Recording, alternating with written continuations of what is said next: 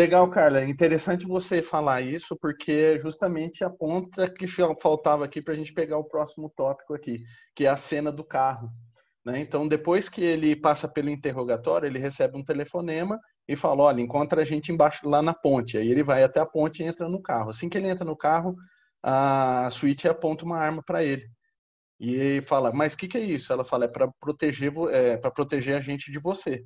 E ele não está entendendo nada. Então ela fala, ou você ou você segue essa regra ou você sai fora. E aí ele fala, tá, então vou sair fora. E a hora que ele abre a porta, a Trinity vira para ele e fala assim, é, você conhece essa rua e sabe exatamente onde ela vai dar. Né? Então você já sabe. O que você está fazendo é o que você sempre fez. Fazendo o que a gente sempre faz, a gente consegue chegar em algum lugar diferente, Karen? Não, né? A gente consegue chegar cada vez mais no fundo do poço. O poço não tem fundo. Até a gente descobrir isso, a gente às vezes vai um pouco longe.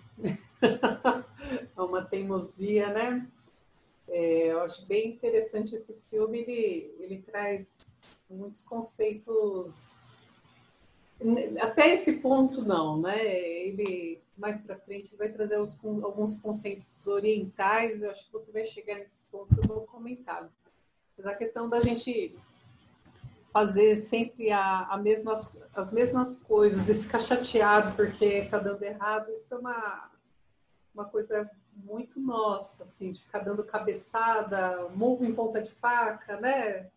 Essa teimosia de querer as coisas do nosso jeito querer modelar o mundo da nossa da forma como a gente entende que ele deva ser e não aceitar a realidade né para eu acho que para você mudar a primeira coisa que você tem que fazer é ver o que você está fazendo de errado, né? Fazer uma autoanálise, fazer uma análise do, da situação, né? O que está acontecendo que eu sempre é, acabo tendo problemas, né? Então, essa, essa questão da tomada de consciência que esse filme traz o tempo todo, que é muito importante, que a gente precisa levar para a nossa vida. Legal, Karen, obrigado. Agora eu vou puxar um tema aqui que acho que vai ter comentário, réplica, tréplica, que eu acho que é a, o ponto crucial do filme, pelo menos do primeiro, que é um momento onde o Neo finalmente encontra Morpheus. Né? Então Morpheus fica lá, fala, olha, estou esperando por você. Aí o Neil fala, ó, prazer em conhecer. Ele fala, não, prazer é todo meu, porque eu tava, eu queria conhecer você e tudo mais. E dentro de todo aquele diálogo que segue, chega o derradeiro momento em que Morpheus vira para o Neil e fala assim: essa é a sua última chance. Desse ponto em diante, não tem como voltar. Se você tomar a pílula azul, fim da história, você vai acordar na sua cama e acreditar exatamente no que você quiser. É, se você tomar a pílula vermelha, fica no País das Maravilhas e eu vou te mostrar até onde a toca do coelho vai. É, e aí, assim que o Neil pega a pílula, o Morfeu ele fala uma frase que eu acho que é chave nesse ponto. Lembre-se, eu estou oferecendo a verdade, nada mais. Uma vez que a gente se depara com a verdade, é, o que, que vocês acreditam, e aí eu vou deixar aberto, o que, que vocês acreditam que ou, ou se depara com a verdade ou se depara num momento em que você vê, como a Carla já falou N vezes para a gente do momento da verdade dela, que a gente vê que chegamos numa barreira. E ali é ou vai ou racha. Ou a gente segue adiante, ou a gente fica naquela naquele marasmo de sempre, a gente para a nossa evolução ali que a gente sabe que a gente não regride, mas parar a gente para. E aí? Voluntários? Vai. Posso? É, primeiro, que eu queria chamar a atenção para uma coisa muito importante, que permeia o filme inteiro, mas assim, nessa, nessa, nessa parte é a parte que eu acho que é mais forte, que é a questão da escolha. O tempo inteiro no filme, ele é, ele, ele não faz nada que ele é obrigado, em nenhum momento. Ele sempre tem o direito da escolha. Né? Quando ele está fugindo lá no, no, no trabalho dele, ele não fala vai lá e anda no andame. Não, ele fala você pode escolher se você vai fugir dos, dos caras ou você vai ser preso. E aí ele faz a escolha dele. Né? No momento do carro, a mesma coisa. Você pode escolher sair né? E nessa parte ele fala, e depois ainda tem mais uma escolha, né? Na, mais ali na frente, que é uma escolha bastante importante. Mas em todo momento ele, ele se depara com a questão da escolha, que é o livre-arbítrio da gente, né? Todos nós temos escolha. Tá? Independente da gente é, da gente botar a culpa no que for, né? Ou na, na, na, no, no, no contexto que fez você chegar àquela determinada decisão, todos nós temos escolha. Né? E isso o filme mostra o tempo inteiro. Ele nunca é obrigado a nada. Ele entra porque justamente ele tem uma curiosidade de conhecer a verdade. Né? E, e aí entra de novo naquela história que, que foi falado, né? Que a Karim falou, que tem pessoas que querem a verdade, mas ainda não estão preparadas para a verdade. Né? Isso me remete a uma cena também, não do, do, do Matrix, mas uma cena do Indiana Jones na, no filme da, da, da Caveira de Cristal, que a, a moça lá queria saber né, de todos os, os mistérios do universo, que, as, que os, os extraterrestres estavam ali, e aí quando ela tem acesso àquilo, ela pede, não, eu não estou preparada, né? Então, é, eu acho que é, é muito isso. A gente está preparado para a verdade? E, e, a verdade é alguma coisa que a gente já falou, que é muito é, dependendo do ponto de vista. A gente sabe aqui, nesse momento que a gente está evolutivo, que a gente não tem condição de entender toda a verdade né? Que a verdade é parcial, que a verdade é alguma coisa ainda que, que, que é fragmentada, que a gente não tem essa, essa ideia. Não é tão simples como no filme, né? Que ele, simples que eu quero dizer assim, eles já sabem que existe um outro mundo e, enfim. Mas para nós essa verdade ainda é uma verdade muito a nossa verdade lá de do que é, como como surgimos ou sei lá que raio de verdade que você queira querer entender, ainda é muito complexa. Então a gente precisa ir devagar nesse ponto da, da verdade, né? Mas o, o importante é a gente, se a gente quer conhecer a verdade, a gente precisa se preparar para isso. Né? Então, em que ponto que você quer a verdade? Em que, em que segmento você quer a verdade? Então, você precisa se preparar para isso, para poder ter é, acesso a pelo menos aquilo que você é capaz de, de, de entender do que essa verdade, mas eu ainda fico com a questão mais importante para mim, que é a questão da escolha. É, eu acho que as verdades, né? Eu acho que a gente está. São as camadas de cebola, né? Em que verdade, qual a verdade que a gente está preparado para alcançar nesse momento? Cada um está numa, numa posição, num nível. Eu, e eu acho assim, essa situação de ficar estagnado, é um estagnado entre aspas, eu acho que assim, é como se a gente fosse criando potência para o movimento, né? O Zé ia gostar disso. Quando a gente vai juntando força, vai juntando conhecimento, vai juntando experiência, até que numa determinada hora a gente tem, opa, peraí, e aí a gente se movimenta. Então, assim, é, assim, qual camada de cebola que a gente está? Igual a gente vê no nosso dia a dia, trazendo para a nossa realidade essa, situação, né? A gente escolhe várias vezes se manter numa situação de, é, de falsa realidade, né? As pessoas dentro de relacionamentos, elas tentam moldar o outro dentro daquilo que ela acredita que é o par perfeito, o filho perfeito, né, o aluno perfeito, a professora perfeita, né? A gente vai moldando as pessoas de acordo com aquilo que a gente quer que elas sejam. A gente molda a realidade, maqueia a realidade de acordo com aquilo que a gente quer que a realidade seja é, a gente sofre porque a gente não quer ver a realidade como ela é, porque a gente não quer lidar com a realidade, é, a gente não quer aceitar muitas vezes a realidade. A gente vê isso muito na política, né? que deveria ser assim feita de forma consciente e muitas vezes a gente vê as pessoas estão mais numa torcida de futebol do que discutindo a sociedade como a gente gostaria que a sociedade é, se desenvolvesse, né? Então a gente fica mais numa, numa questão de, de torcida, de acusar um ao outro, de querer avançar um em cima do outro, as questões, por exemplo, da fofoca. Você tem uma pessoa que está super bem, você fica com raiva porque você não consegue chegar lá, ou acha que não consegue chegar lá, ou tem preguiça de chegar lá.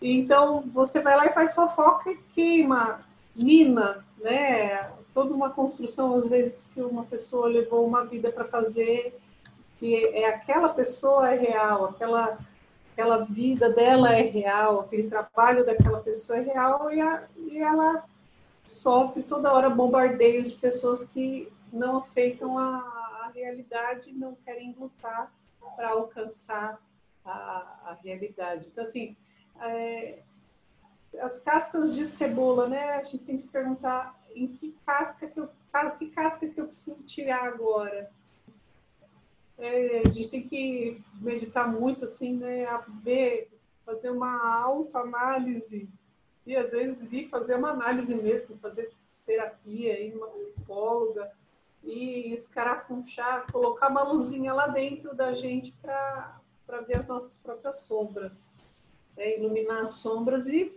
saber o que fazer com elas também, né? Não adianta só ir lá e iluminar, tem tem que tirar a casca da cebola e agora, o que eu faço? Né? Muitas vezes por causa desse e agora o que é que eu faço, que a pessoa prefere ficar segurando a casca da cebola e não sair daquele, daquele mundinho, ela não, tem, não sabe se vai conseguir enfrentar a realidade. Bom, é, então Neil se deparou com a escolha, fez a escolha dele, pegou a pílula vermelha e aí foi para a próxima etapa, que era justamente ali sim que eu acho que é um ponto também crucial da escolha, né? Como a Cláudia colocou.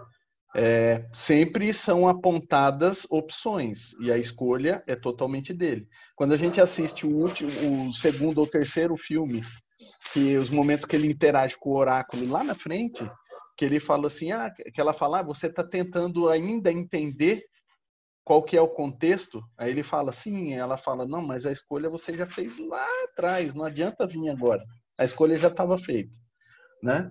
E aí, aquele momento, enfim, que o, o Neil ele vai fazer a transição, é um momento onde ele tá, que eles equipam ele, ele fica em frente a um espelho, né? Ele toma um outro comprimido lá, que é para para criar o sinal lá, tem todas as questões técnicas né, da informática lá que ele toma para abrir um backdoor para os caras poderem hackear o, o, o ser virtual dele e tudo mais, e ele está do lado de um espelho.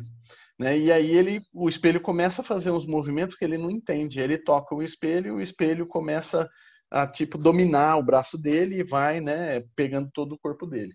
E aí ele fica meio assustado e o Morpheus vira para ele e fala: é, "Você já teve um sonho, Neil, que parece realidade? E se não conseguisse acordar desse sonho, como saberia a diferença do mundo dos sonhos e do mundo real?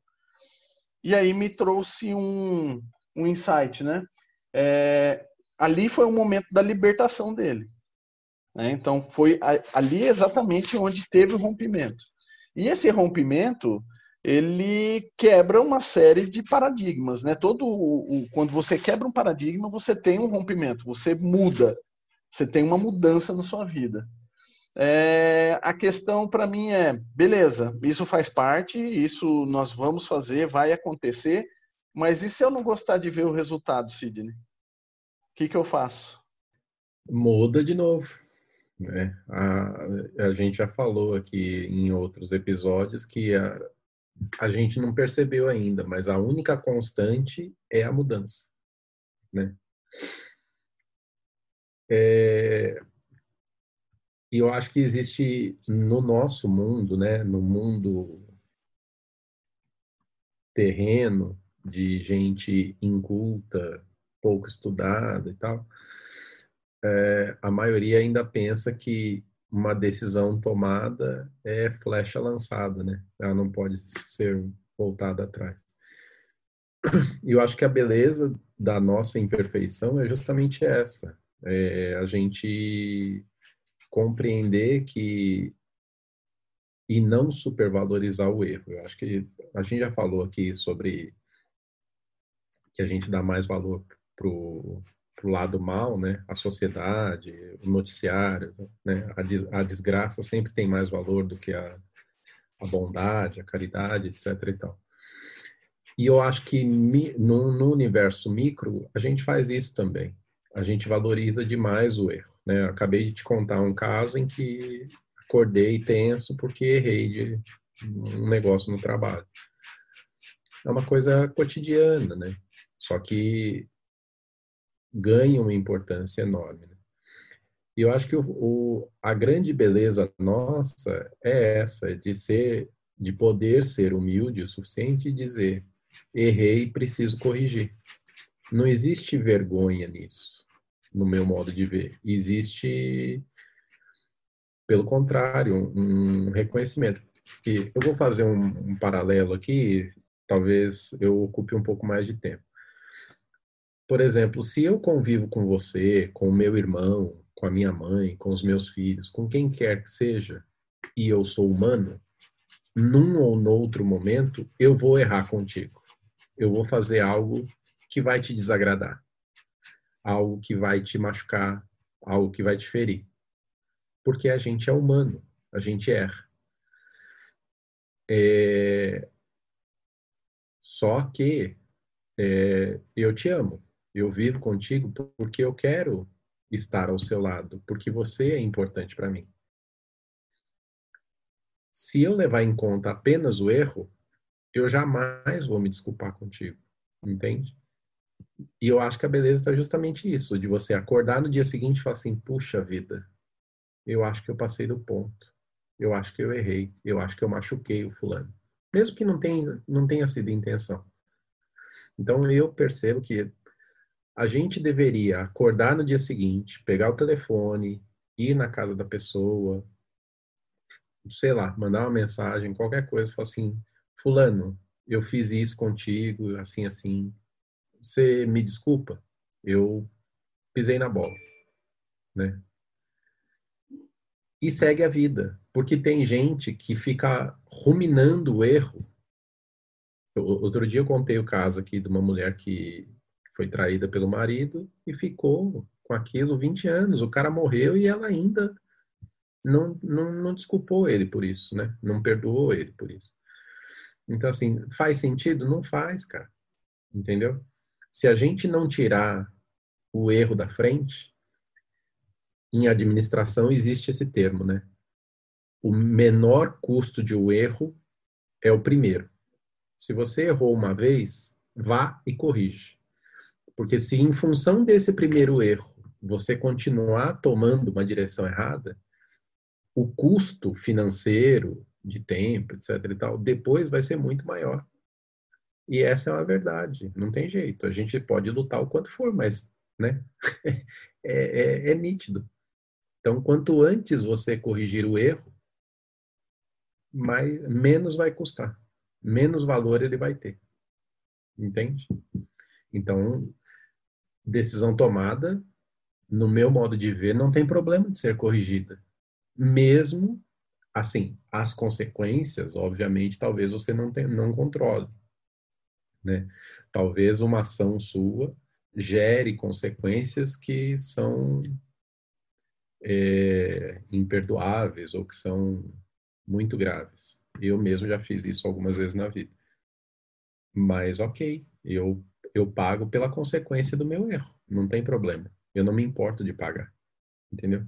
Tá errado, tem que, tem que corrigir. Não, não, não existe assim, ah, eu vou dar um jeitinho aqui para pagar menos ou para para não me custar tanto. Não existe jeitinho, cara. O jeitinho é corrigir. Entende? Por mais que a gente queira, assim, puxa, mas e se eu contar uma história diferente? E se eu justificar?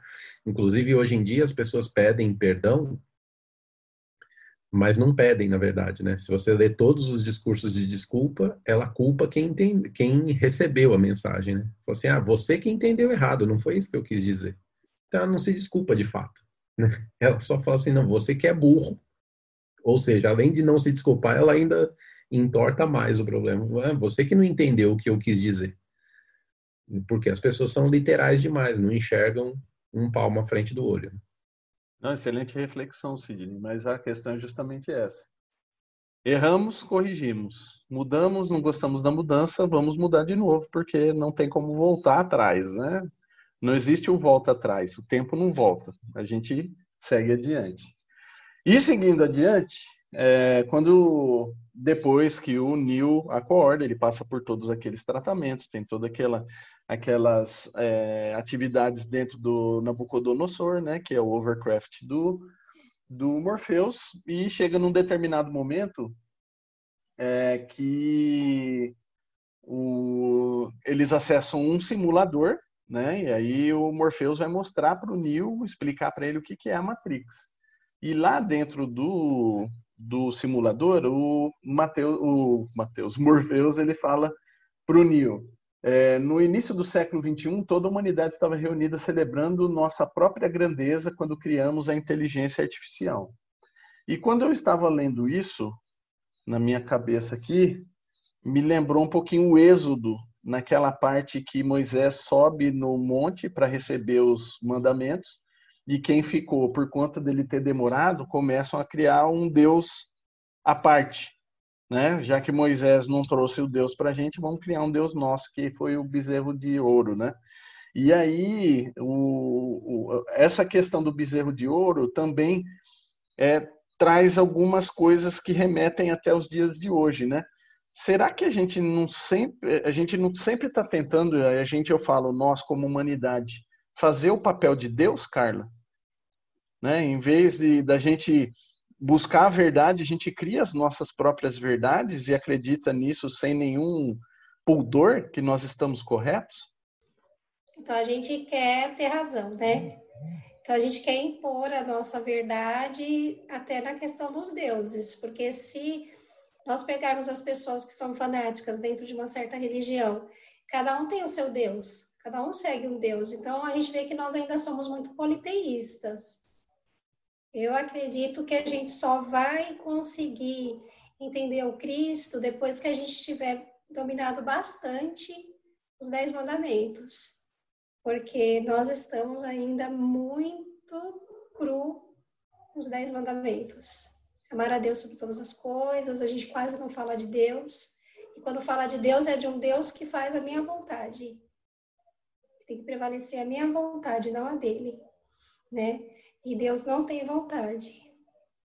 Isso que é interessante, né? Ele não tem vontade. Ele, para ele, todos nós somos iguais. E mas faz parte ainda, né, gente? Eu acredito que tudo faz parte ainda dessa evolução. A gente ainda quer dar um passo maior que a perna. É, a gente está começando a entender o cristianismo a, a, é, a, falta de caridade, né? Porque se a gente for lá ver a palavra caridade, que é o perdão das ofensas, benevolência para com todos, não existe. Ah, eu faço bem, mas para quem eu quero, eu escolho ainda para quem eu vou fazer, eu ainda escolho a minha religião, né?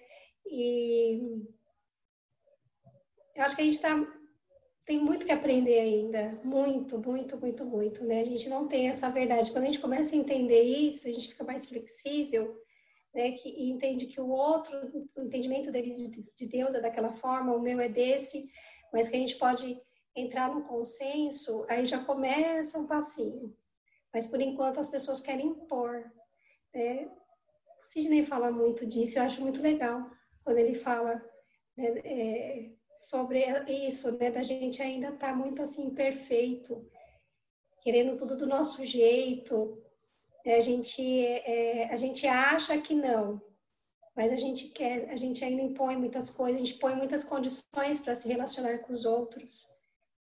E a gente disputa, disputa até questões de família. Minha família é melhor que a tua. A família do teu pai não presta, a minha família presta, né? E até dentro da família, né? Ao invés da gente ver o que, que é enriquecedor para aquela criança, né? Eu falo isso porque na minha família foi, eu fui criada assim, né? A família do teu pai não presta, a família da tua mãe é melhor. É, não pegou os talentos das duas e somou. Né? Entra numa rivalidade. E com relação à religião também, a gente entra em rivalidade, a gente entra em rivalidade em questões com a gente mesmo, nessa questão de duelo. A gente fala de duelo, a gente está vendo para fora. Mas a gente duela com a gente mesmo, com os nossos pensamentos, com os nossos sentimentos, ao invés de olhar o que, que aquilo, aquilo pode melhorar na gente, né? É, tanto a sombra como a luz, elas trazem algo para o enriquecimento do espírito. E que a gente precisa olhar para os dois com carinho, né? Para poder crescer. Eu ouvi na palestra a mulher falando sobre isso. É, quando você vira as costas para os teus defeitos, para as tuas. É, para aquilo que você tem de ruim, para as tuas sombras, você é pego pelas costas. Então você tem que encarar, olhar o que está certo, o que está errado, né? Erro vai ter, porque faz parte da nossa condição. Dúvidas nós vamos ter, mas é importante nós sabermos que nós estamos muito bem amparados. Nós não estamos sozinhos, né? Que você vê ali no filme. É uma questão de uma porção de pessoas ajudando ele. Ele já está preparado, mas ele precisa do outro. E a gente também é o protagonista, mas o protagonista ele precisa dos outros. Os outros são muito importantes para ele crescer, para ele se sobressair. Né? Como nós também somos muito, somos muito importantes, cada um de nós aqui, né? Então, é, é isso que eu penso na vida, né? Todos nós somos importantes, os sinais estão aí. Eu olho para uma árvore e aquilo me fala tanta coisa, gente. É, me fala de vida, me fala de tempo, de quem plantou. Né? Eu não consigo ver uma coisa só a parte material da coisa, sabe? Parece que abre um leque gigantesco. Às vezes eu penso que, que eu vou ficar louca, assim, de tanta coisa que passa na minha cabeça quando eu vejo uma pedra. Nada para mim é, uma, é aquilo. E às vezes eu tento trazer aquilo porque é aquilo realmente, aquilo é só uma pedra, mas eu não consigo. Parece que, que minha mente voa. E é difícil até trazer é, para as pessoas aquilo que eu sinto, né? Então eu vejo lá o começo do filme, para mim, dá para fazer umas 500 palestras, sabe? Eu acho que esse filme, cada detalhe, cada fala, igual Alexandre que decorou cada fala ali, se a gente vê cada frase que tem ali, dá para você fazer uma palestra, dá para a gente fazer um tema. Então, é, é muito enriquecedor, mas a gente tem que tá estar aberto para tudo isso, né? Pode ser fechado. Eu vou citar um exemplo aqui, se vocês permitirem, mas eu acho importante para validar é, o momento de revelação que você citou do Neil anteriormente. Eu sou designer e, com, e por conta disso eu gosto muito de referências visuais. Coisas visuais me encantam mais profundamente do que outras formas de manifestação artística. Pois bem, existe o Cirque du Soleil, que é um, um circo canadense. Hoje está falido, né? Tá para ser vendido e tal, não sei o quê, mas ele é bastante profundo no, no seu tema, na, foi inovador sobre diversos aspectos, tal. E um dos espetáculos que eu assisti trata-se de uma menina que faz o papel de um pintinho, se eu não me engano. E aí a função dela era isso. Ela, ela participava de um espetáculo e ela entrava, fazia um, um barulhinho e saía. Duas horas de espetáculo, a participação dela era de cinco segundos. Só que é aquilo, uma artista querendo trabalhar, precisando pagar conta. E era aquilo que ela tinha e ela aquilo que ela fazia, fazia direitinho, ensaiado, tal, não sei o quê. Só que com o passado dois anos, ela cita que ela começou a ficar entediante, porque ela falou assim, cara, qual é a minha importância nisso tudo aqui? Eu venho aqui para falar um pio e vou embora, né?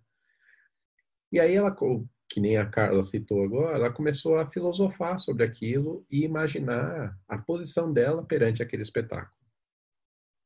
E aí ela começou, ela mesmo cita, dizendo que começou a pirar o cabeção e, e começou a, a, fazer outras interpretações, outros cacos, né, como chama no teatro, durante a intervenção dela. O resultado final é que ela descobriu alguma graça, alguma, algum poder criativo naquela interpretação de cinco segundos que ela tinha num espetáculo de duas horas. E com isso ela ficou mais tempo, depois ficou acho que cinco anos interpretando o mesmo personagem dentro do espetáculo. É, se você olhar o, o, qualquer apresentação do Cirque du Soleil, é de uma graça, de uma leveza que você fala assim, nossa, como que pode fazer isso, né?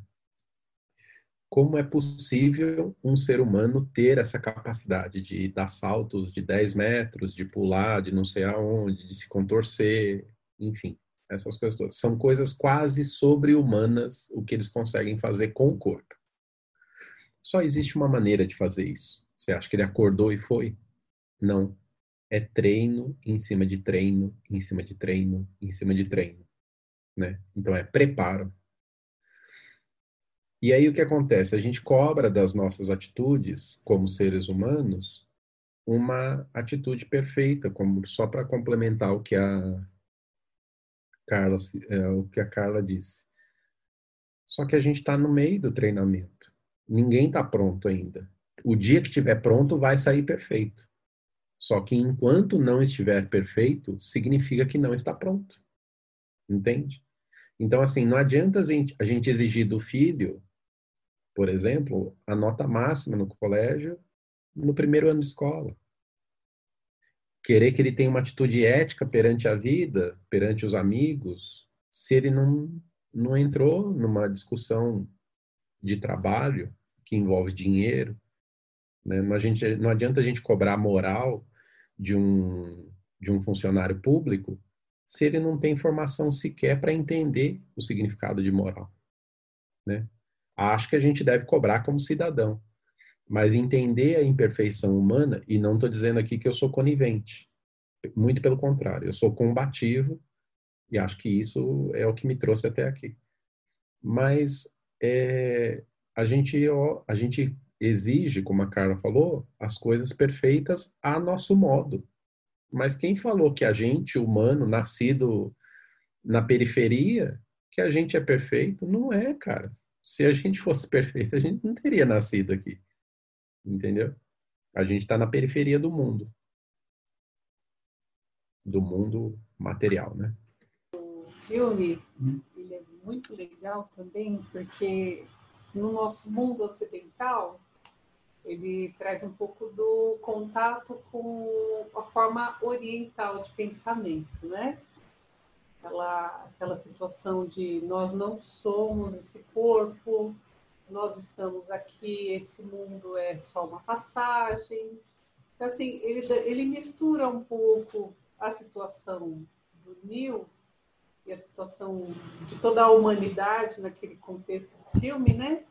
Com alguma, alguns elementos da, da cultura oriental que são muito interessantes. É, e hoje não tem muito como a gente fugir né, desse, desse contato e para o oriental fazer um, um pouco de meditação, por exemplo, né, que agora está na moda, o pessoal está fazendo meditação a torto direito, é importante isso, né? As pessoas estão tendo algum contato com algo que é o que está no interior, nem que seja a própria respiração, né? Agora tem uma meditação que eu achei bem interessante, que durante a respiração, você inspira pensando, eu não sou esse corpo, e expira pensando, eu não sou essa mente. E aí fica a pergunta, né? Quem eu sou? né? Para o oriental, essa situação ela é bastante lógica, né? Essa busca pelo seu eu real, pelo seu eu divino, né? pelo eu que foi criado por Deus, a sua imagem e semelhança, né? Mas para o ocidental, essa busca interior, ela é algo muito novo, né? Apesar de a gente já ter esse contato com meditação no Ocidente há muito tempo, o volume que tomou hoje é uma novidade, né? Assim, mindfulness, né? Acho que é assim que fala, que o pessoal está falando, que você estar presente aqui e agora. Mas a situação vai um pouco além. E o interessante é que o filme ele traz isso, né? Quando o Neil ele começa a desenvolver consciência e a, uma parte do que faz ele desenvolver a consciência é ele ter a percepção de que naquele mundo onde ele está inserido como um, dentro de um programa de um computador, aquilo não é ele, ele não é aquela personagem, né? E aquele mundo não é aquela a, a situação real. Então assim, ele vai ter que buscar a, quem ele é e qual é a situação real. Então essa, essa ligação do filme com os conceitos orientais são, são bem interessantes.